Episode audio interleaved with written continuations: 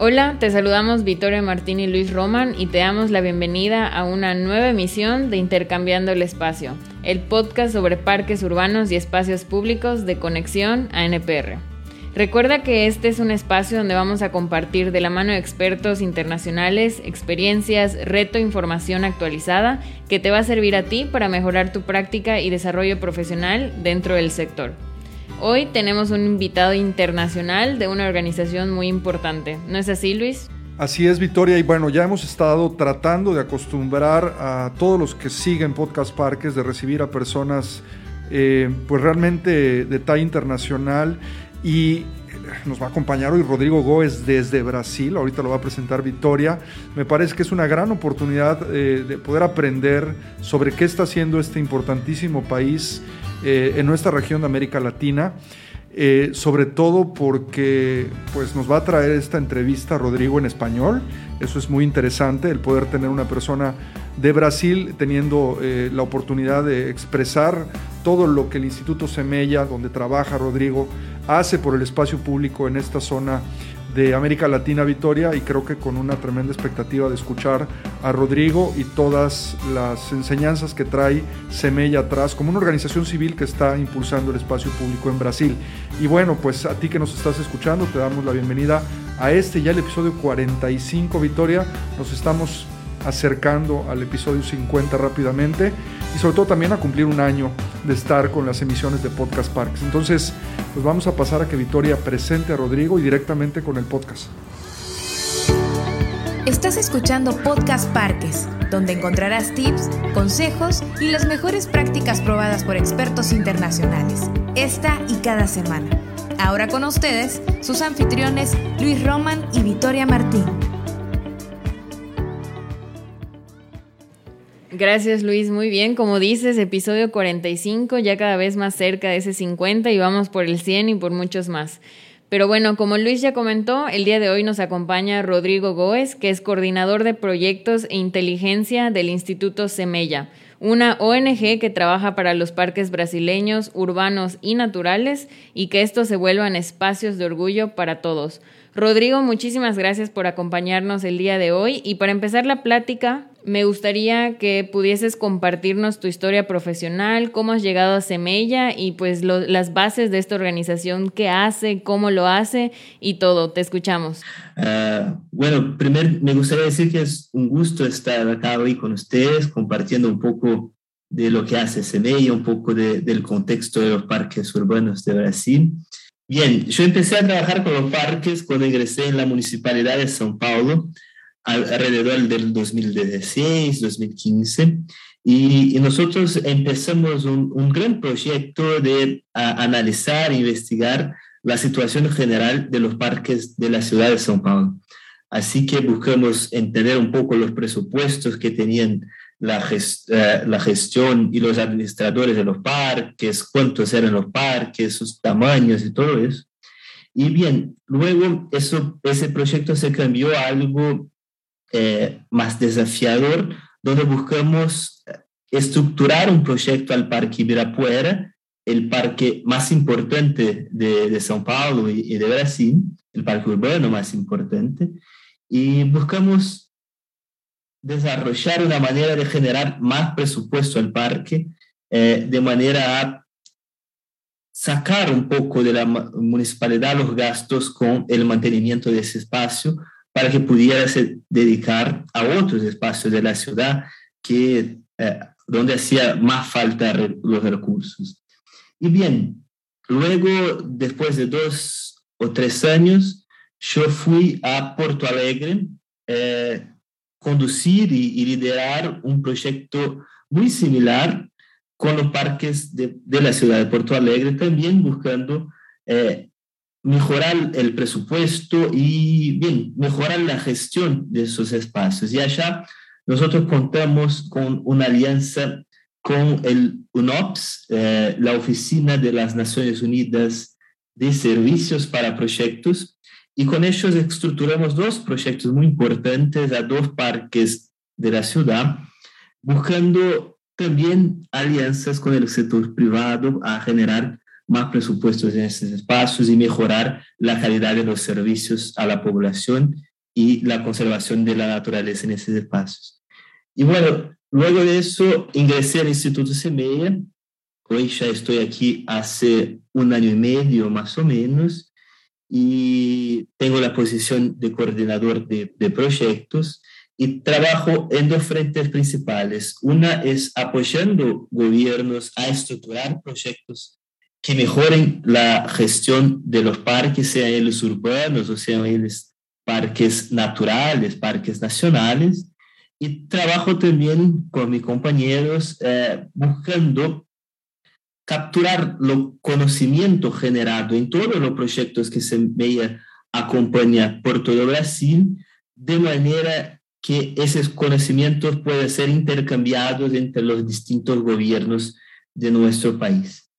Y bien, e, eso es un poco lo que hace el CEMEIA.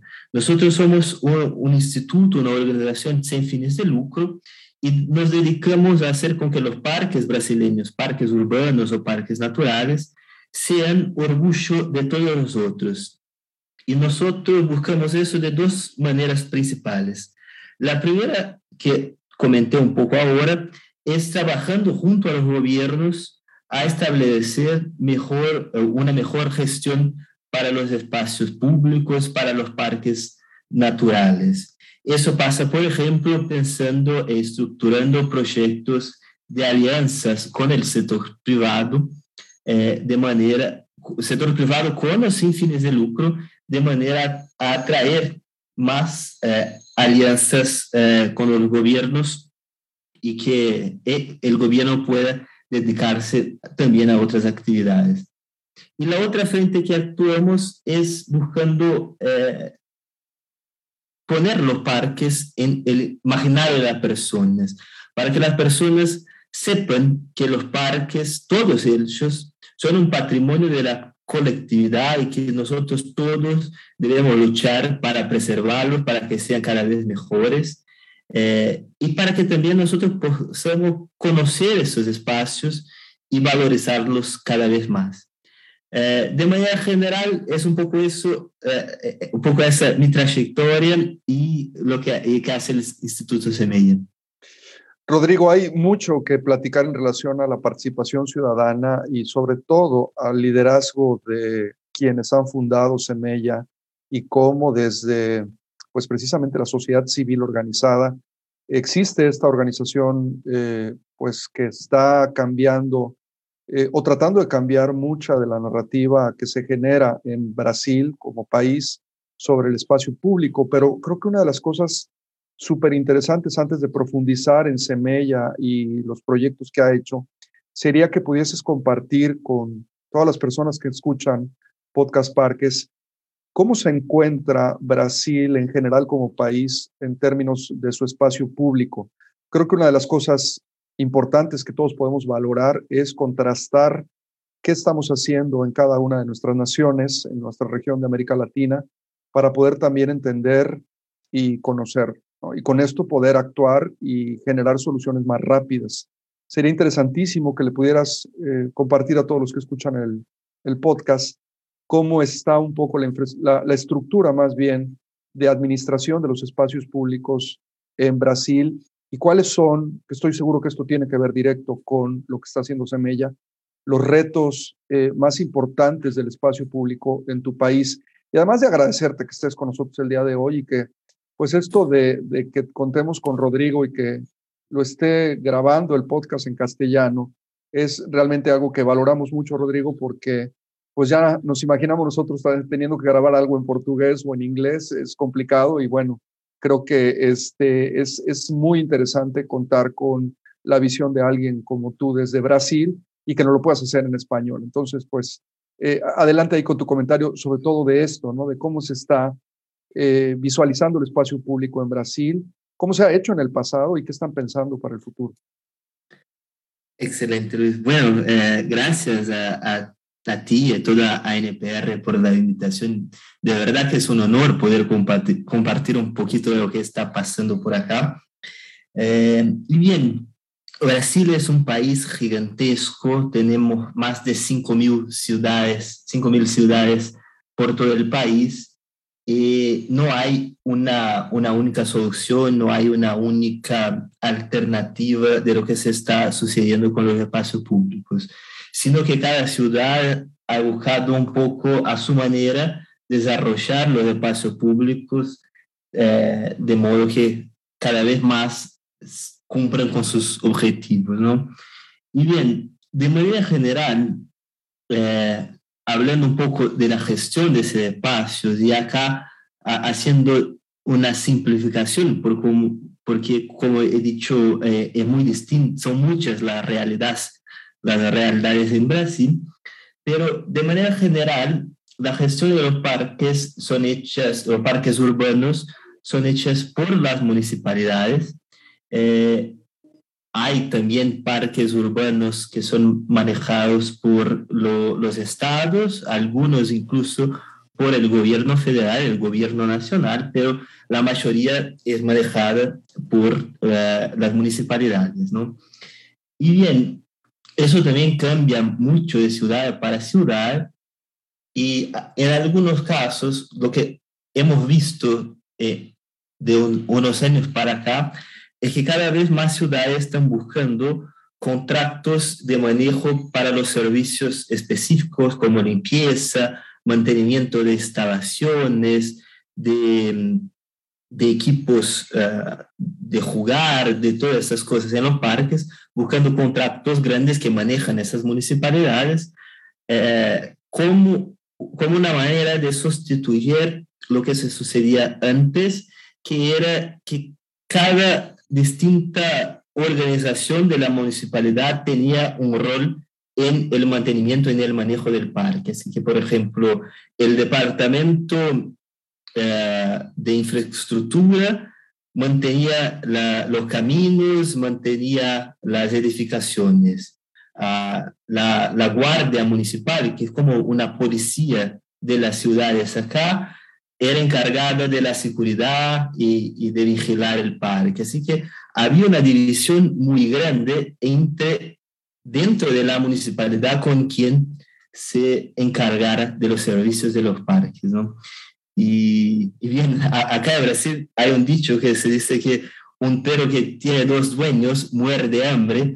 Y pasaba algo como así, que como tenía muchas personas responsables por el manejo del espacio público, eh, muchos problemas no tenían dueños, que se quedaban cada vez con uno y, y no se los resolvían. Así que ese cambio buscando esa gestión más integrada y más centralizada en los departamentos de medio ambiente o los departamentos de áreas verdes de la ciudad, ha sido un cambio eh, que está pasando todavía, pero que es muy importante. Y, y bien, algo que también ha sucedido en Brasil en los últimos años es una búsqueda de las personas por el espacio público. Estamos viviendo tal vez, eh, todavía es temprano para decir eso con 100% de seguridad, pero vemos que la gente está cada vez más buscando el espacio público y eso mismo antes de la pandemia, ¿no? Eh, hay un efecto que algunos atribuyen a, a, los grandes eventos como la Copa del Mundo en el 2014 o las Olimpiadas de Río en el 2016, que la gente, sobre todo la juventud, volvió a ocupar a los espacios públicos y volvió a ocupar y, y, y tener como un, un ambiente de, de convivio social. Eso ha sucedido muy fuerte en ese periodo y nosotros vemos que hay un mantenimiento a lo largo de los años. Claro que todo ahora se ha cambiado por cuenta de la pandemia. Pero bien, eh, para decir un poquito de los desafíos que nosotros todavía tenemos, eh, hay un hecho, y la ciudad de San Paulo es el mejor ejemplo tal vez, que en el 2011 había en São Paulo, en 2008, perdón, en el 2008 había en São Paulo 49, 49 eh, parques municipales, mientras en el 2016 ese número pasó a, ciento, a, un 107 eh, parques. Así que a lo largo de ocho años casi dobló el número de parques. En ese mismo periodo, el presupuesto dedicado al manejo de los parques eh, cayó de un poco más de 200 mil millones de reales a más o menos, a más o menos 150 millones. O sea, en un mismo periodo se dobló el número de parques y se disminuyó en un 25% el presupuesto para el manejo de esos espacios.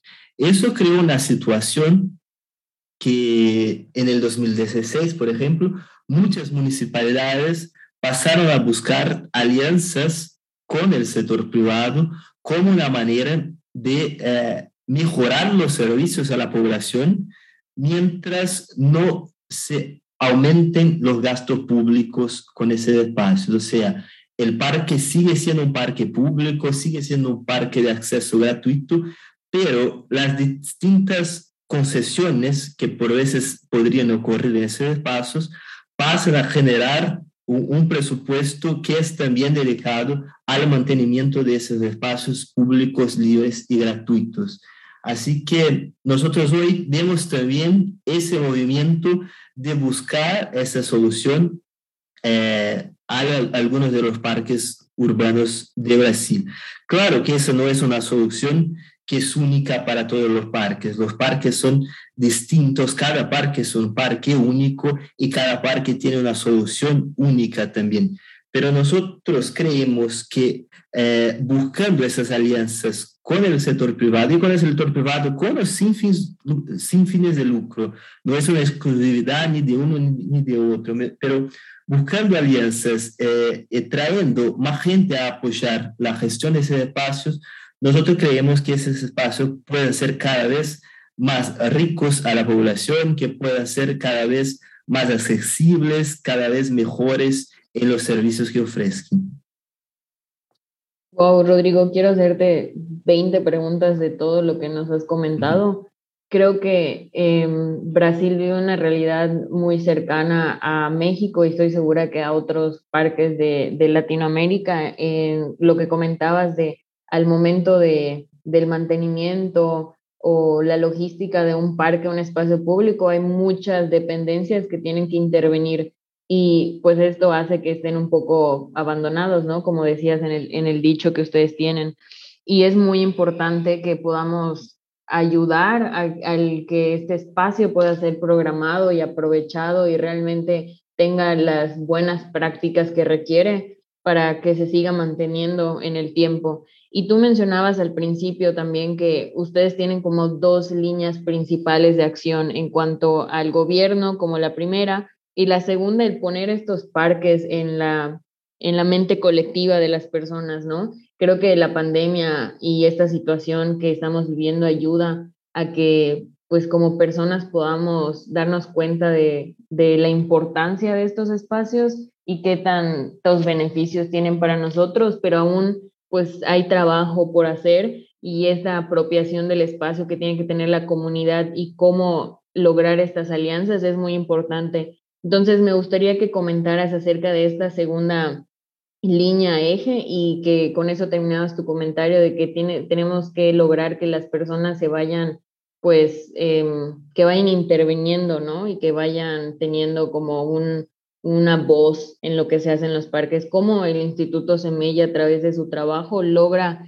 este fomentar la, como mencionaba, la, el colectivo de las personas y que puedan ser partícipe en las acciones y en las actividades de los parques y espacios públicos que tienen ustedes. Eh, bien, gracias por la pregunta, Victoria. Y como ha dicho en el comienzo, nosotros eh, acá en el Instituto Semilla trabajamos con parques urbanos, pero también trabajamos con los parques naturales. Y lo hacemos porque hay muchas cosas buenas que son hechas en los parques urbanos que pueden ser hechas también en los parques naturales, igual al revés. Así que nosotros eh, trabajamos como un, hub, como que, que, puede promover esos intercambios entre los distintos gobiernos del país y todo eso.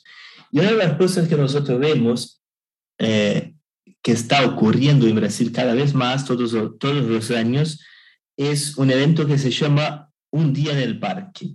No somos solo nosotros que lo hacemos, sino que una organización de la cual pertenecen un montón de organizaciones que se dedican a conservación.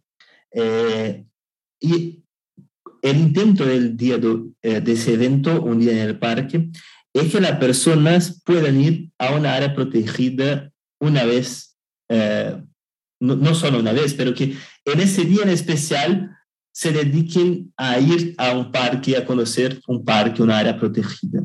Claro que eso es, es más dedicado a las áreas protegidas, a, a, los parques naturales, pero nosotros creemos que cuando uno tiene un contacto con la naturaleza y pasa a valorizarla y pasa a comprender todo el beneficio que eso trae a, al bienestar de uno, esa persona tiene ganas de volver cada vez más. Y si uno no puede ir todos los días a un parque natural porque está un poco más lejos de su casa, tiene que salir de la ciudad, por veces necesita un auto, eh, hay un parque urbano muy cerca de casi todos nosotros. Y ese intento de ir al parque un día y tener ese contacto con la naturaleza un día, nosotros creemos que genera una cultura de, eh, provecho, de provecho de la naturaleza que se mantiene a largo plazo, de manera que las personas cada vez más puedan ir y conocer esos espacios. Eh, otra iniciativa que tenemos nosotros, que fue algo que pasó por cuenta de la pandemia, nosotros siempre hicimos muchos eventos presenciales, eh, donde muchas personas y expertos hablaban de sus experiencias y todo eso.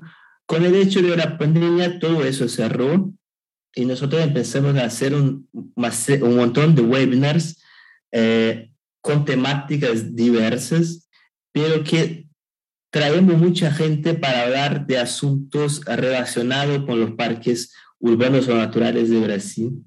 Y no sabíamos en el comienzo cómo eso se sucedería, pero lo que vimos es que generó una oportunidad de intercambio de informaciones y de conocimientos increíble, eh, con las personas hablando de, de los beneficios de la naturaleza a la salud de las personas, a diferentes maneras de utilizar los parques, eh, discutiendo también un poco eh, mejores prácticas de gestión de esos espacios, de todo eso.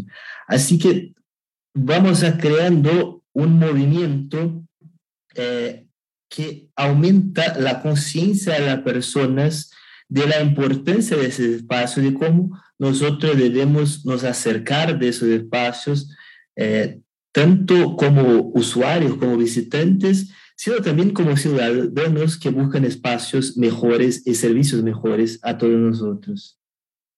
No sé si te contesté, Victoria, pero fueron un poco las cosas que me pasaron. No, no, sí, sí me contestaste y, y me da mucho gusto que hayas comentado acerca de estas iniciativas para poder ponerlas en el mapa y que otras personas puedan participar en ellas y que también si nos estás escuchando de otros países, pues puedas agarrar estas y contextualizarlas en donde te encuentres. Como decías, es muy importante que, que podamos en realmente participar en, en, esto y poder ir como uniendo a, a, la comunidad. Luis, me parece que tienes una pregunta.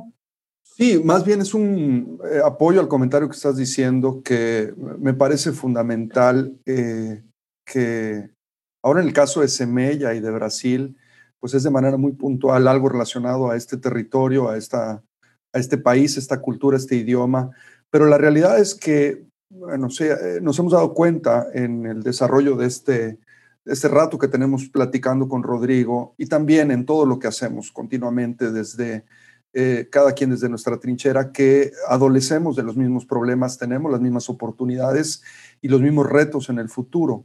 Una de las cosas importantes, creo, Rodrigo, es seguir eh, continuamente comunicando porque es un tema de educación, es un tema de cultura, es un tema de aprendizaje y necesitamos crear esta conciencia colectiva y eso se logra a través de estar continuamente pues comunicando esto, ¿no? Y haciendo de esta narrativa algo del dominio público, que tanto lo entiendan los alcaldes de las ciudades como los ciudadanos mismos, como la gente del tercer sector, en fin, todas las personas que de alguna otra manera, que son todos los ciudadanos, pues les interesa o les debe de interesar el tema del espacio público. Y eso creo que Semella lo está, viniendo lo, está haciendo de manera muy puntual.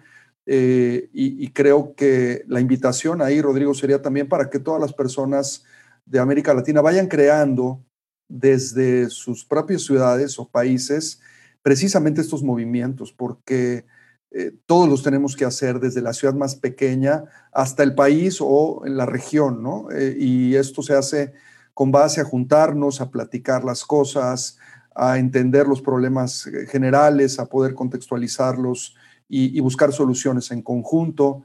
Y esto es importante que todos aprendamos de, de, lo que está haciendo Semella para que se replique en otras ciudades. Y en este sentido, Rodrigo, yo quiero ir profundizando un poco precisamente en esta labor educativa Hace unos meses nos compartías desde el instituto un documento muy interesante relacionado a la equidad, al género, a la perspectiva de género y al diseño de los espacios públicos, que obviamente, pues tú que nos estás escuchando, te vamos a poner las notas del podcast la liga del Instituto Semella y vamos a también poner la descarga directa de este documento en español, que también fue muy responsable Semella en poder buscar hacerlo eh, también en español. Y este es uno de los esfuerzos, de los muchos esfuerzos que están haciendo desde el instituto por la divulgación y promulgación de toda esta narrativa de la que estamos hablando. Háblanos un poquito de este enfoque eh, educativo y formativo del instituto, Rodrigo, y cómo están ustedes tratando de generar eh, esto que Victoria decía al inicio del podcast, las mejores prácticas desde la perspectiva del instituto y desde la realidad de Brasil y de las ciudades brasileñas y sus espacios públicos. Claro, perfecto, Luis. Bien, déjame comentar un poquito de lo que hablaste antes de contestarte, porque comparto completamente esa visión que eh, trajiste, que nosotros en Latinoamérica eh, tenemos realidades distintas, pero tenemos muchas similitudes, ¿no? Y nosotros, eh, si trabajamos juntos y si buscamos iniciativas que, que se pueden inspirar a otras ciudades, otros países, como lo hacen ustedes ahí en México, que nos inspiran mucho, eh, o por ejemplo la gente de mi parque en Chile con un trabajo lindo y tantos los otros que si empiezo a hablar ahora vamos a quedar todo el podcast hablando, pero nosotros tenemos muchas iniciativas buenas en Latinoamérica y que se compartidas nos hacen ganar tiempo, no creando otra vez la rueda, sino que ya se, utilizando las experiencias que existen y eh, que van a hacer mejor los trabajos de nosotros en nuestros países, en nuestras ciudades, en nuestros barrios, ¿no?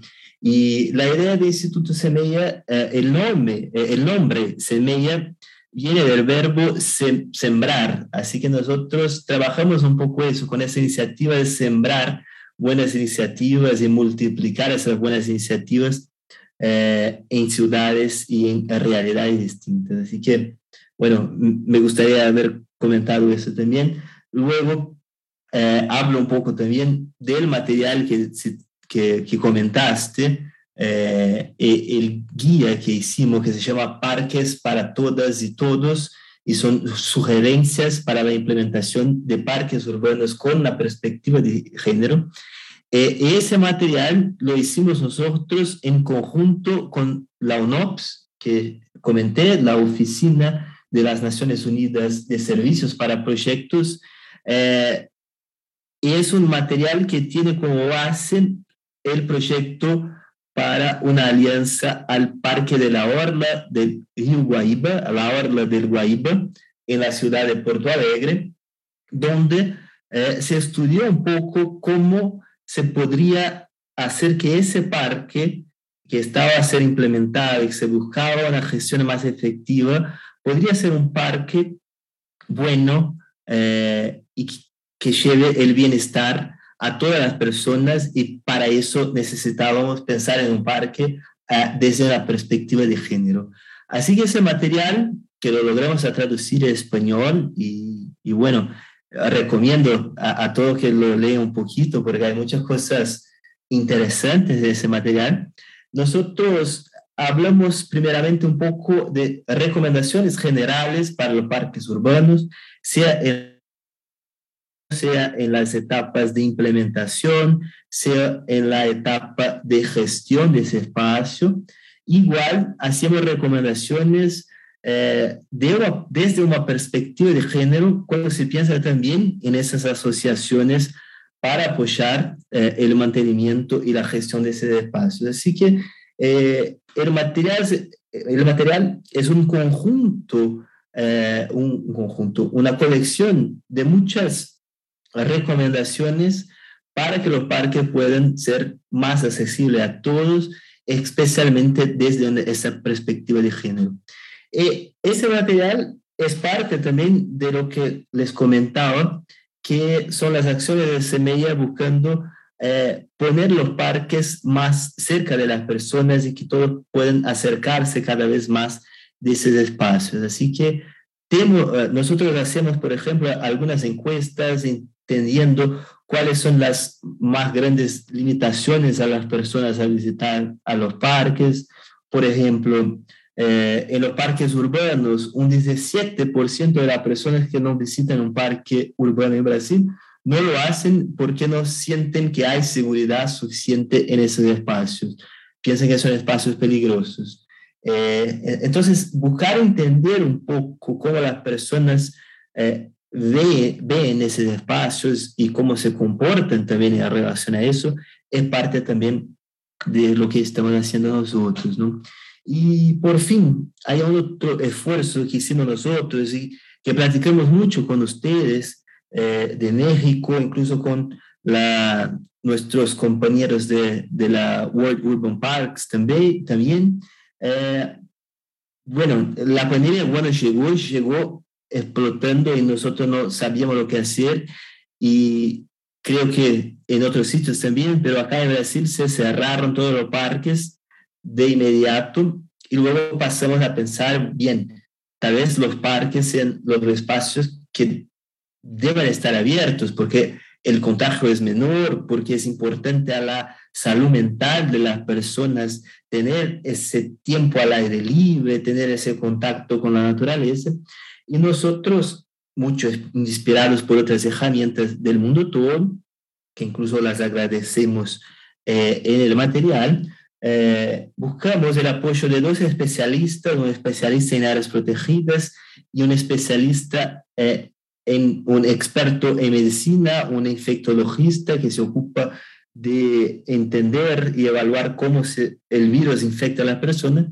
Y logramos crear ese material con también una colección de recomendaciones para que cada administrador de parque pudiera considerando su realidad, considerando el parque que administra, pensar en los, los protocolos de funcionamiento para ese espacio. Y bien, recibimos un montón de feedbacks eh, buenísimos de gente que utilizó ese material eh, casi como un checklist, viendo las cosas que debería hacer y, después la haciendo en los espacios para que nuestros parques pudieran volver a recibir la gente con seguridad.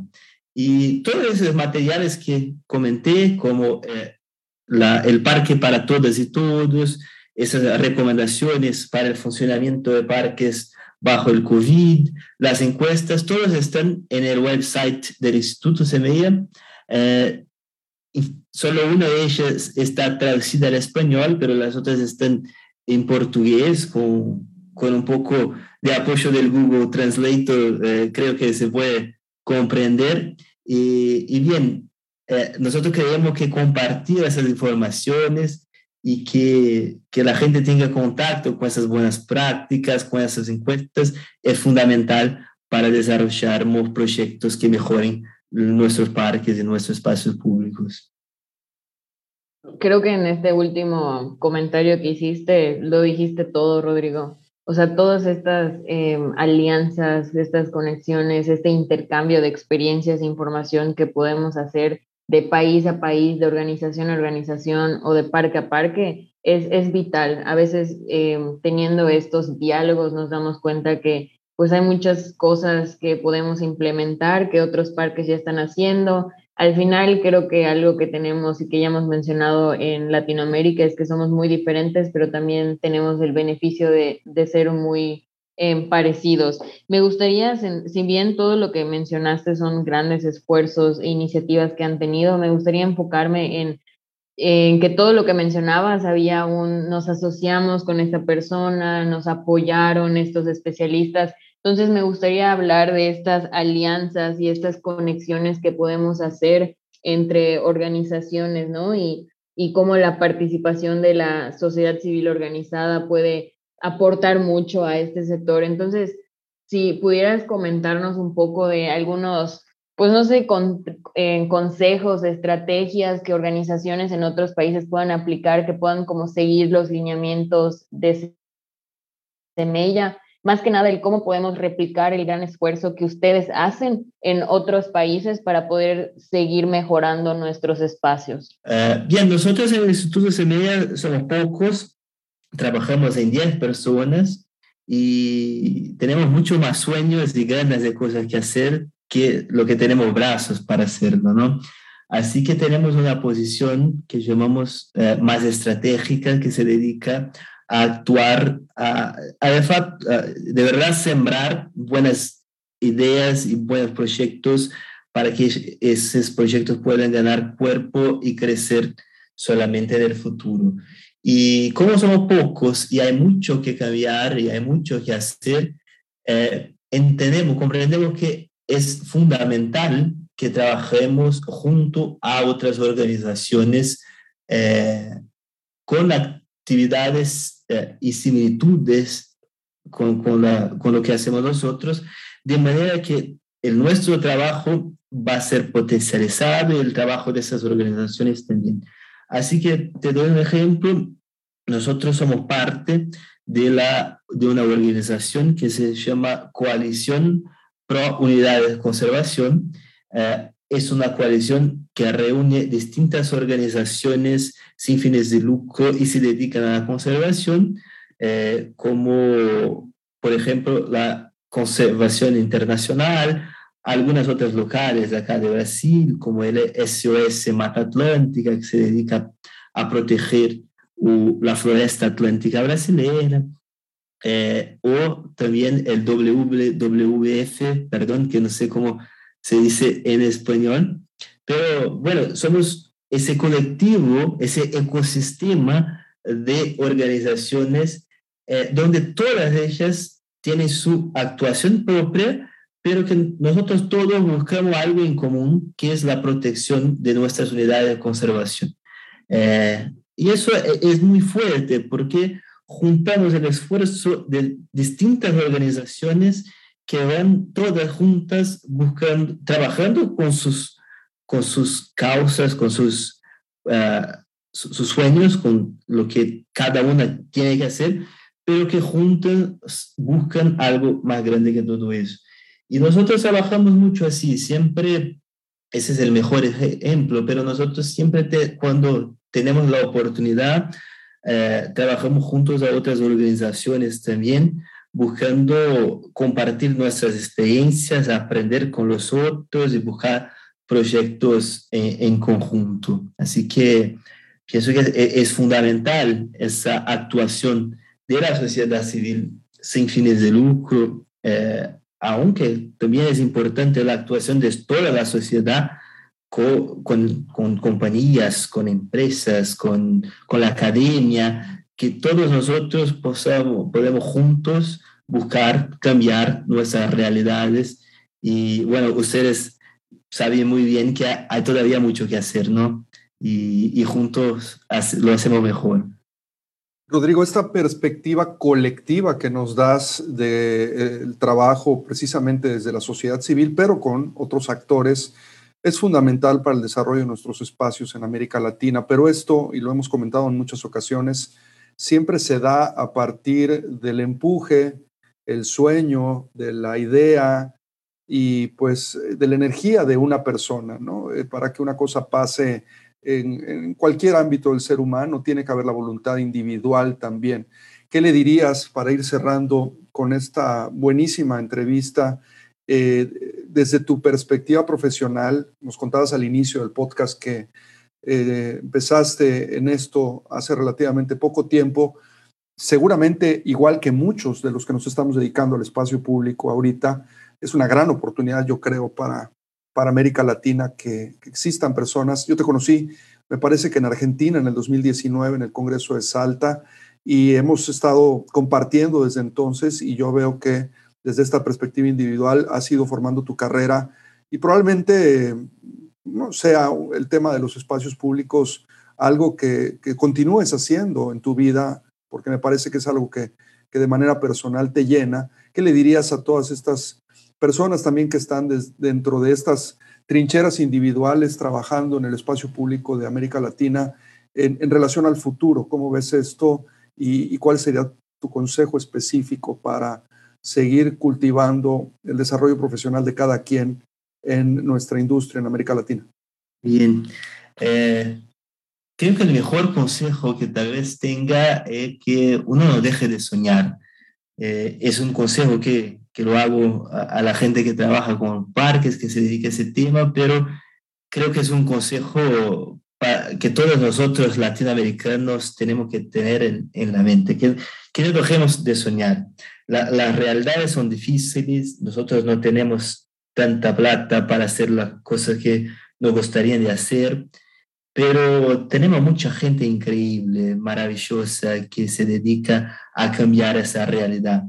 Y, y cuando uno sueña, uno trabaja con algo que cree y que busca uh, mejorar la vida de toda la comunidad, ¿no? ¿no? No se busca solamente una recompensa financiera, sino que se busca mejorar la vida de toda la gente. Así que yo muchas veces mientras trabajaba con los proyectos, con la estructuración de proyectos, iba solo al parque o, por veces yo con mi perro y me quedaba ya imaginando y pensando cómo esos proyectos iban a cambiar la realidad de tanta gente, cuántas historias lindas no iban a ocurrir en un parque eh, más calificado, cuántos niños no iban a aprender a andar en bici en esos espacios, cuánto, cuántas personas no iban a se conocer y a empezar un relacionamiento por toda la vida en esos espacios. Y, todo eso siempre me dio muchas ganas de seguir trabajando a pesar de las dificultades que tenemos nosotros, a buscar y perseguir un espacio mejor que, para todos, para todos. Y bien, y, y, cuando tengo una conversación como esa con ustedes, eh, ese sentimiento, ese sueño se vuelve cada vez más fuerte porque tengo claro que no estoy solo, que hay mucho más gente que se dedica a, hacer con que nuestros espacios públicos y nuestros parques sean cada vez mejores y que sean espacios que mejoren la vida de las personas y el bienestar colectivo. Así que si tengo un consejo que dar es eso, que uno no deje de soñar. Bueno, algunos podcasts los terminamos precisamente cuando alguien tiene eh, un comentario como el que acabas diciendo, como el que acabas, perdón, de decir, eh, nosotros simplemente decimos olé. Victoria, vamos a cerrar. Sí, la verdad creo que no hay mejor manera de cerrar este podcast que con el, el comentario y el consejo de Rodrigo. Ya lo escucharon, no dejen de soñar. Si ustedes quieren implementar cosas en sus parques, eh, hacer actividades, a lo mejor no tienen un parque, un espacio y quieren empezar estas acciones para que exista en su comunidad, hay los medios, hay las herramientas.